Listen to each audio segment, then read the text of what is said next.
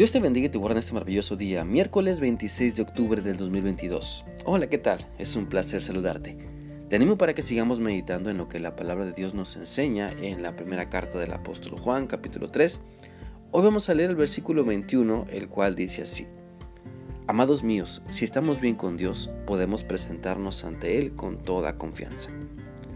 Mira, por medio de este pasaje de la palabra de Dios podemos entender la importancia de estar bien con Dios no a nuestra manera, sino como Él quiere que le obedezcamos, demostrando su amor a todas las personas que nos rodean. Porque como lo hemos visto ya, el amor de Dios y el que debemos compartir con las demás personas es el tema central de estos capítulos de Primera de Juan. Por lo tanto, estar bien con Dios implica obedecerle en amar a las personas así como Él nos manda, así como Él nos ama.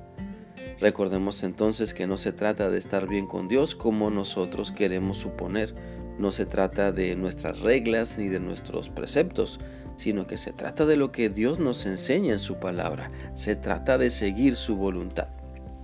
Y, sabes, esa es la lucha con la que nos enfrentamos día a día, hacer nuestra voluntad o hacer lo que Dios manda. Pero Venceremos nuestro egoísmo y vanagloria si nos mantenemos cerca de Cristo para vivir en su voluntad. Muchas personas hoy en día buscan estar bien con medio mundo, menos con Dios. Buscan estar bien con las personas que les pueden dar algo o quienes pueden o de quienes pueden obtener algún beneficio. Pero la Biblia dice en el Salmo 103, 1 y 2 lo siguiente: Alma mía, alaba al Señor, que todo mi ser alabe su santo nombre. Alma mía, alaba al Señor y no olvides ninguno de sus beneficios. Las bendiciones o beneficios que tenemos cuando confiamos en Dios son abundantes y nada se compara a lo que Él nos da. Por lo tanto, nunca nos olvidemos de lo que Él hace a nuestro favor.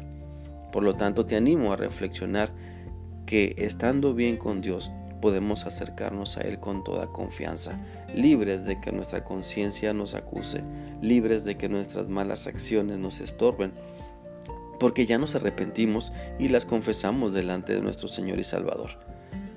Quiero compartir también lo que dice la Biblia en Hebreos 4:16. Entonces acerquémonos con confianza al trono de Dios que es generoso.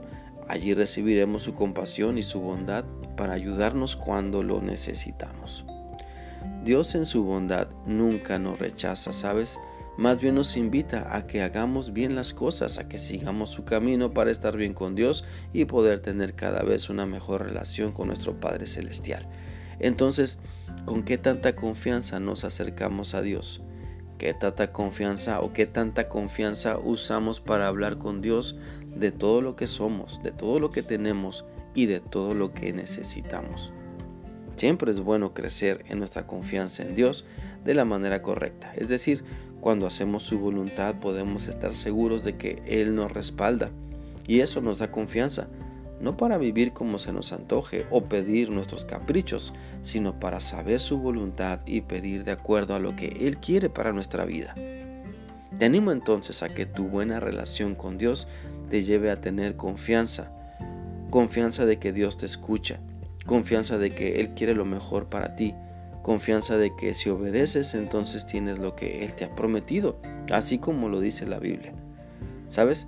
Porque la confianza en Dios es importante en nuestra vida, porque no creemos en un Dios tirano, sino en un Dios que nos ama y nos da la confianza para acercarnos a Él a cada instante y quiere que descubramos todas las maravillas que Él ha hecho para nosotros.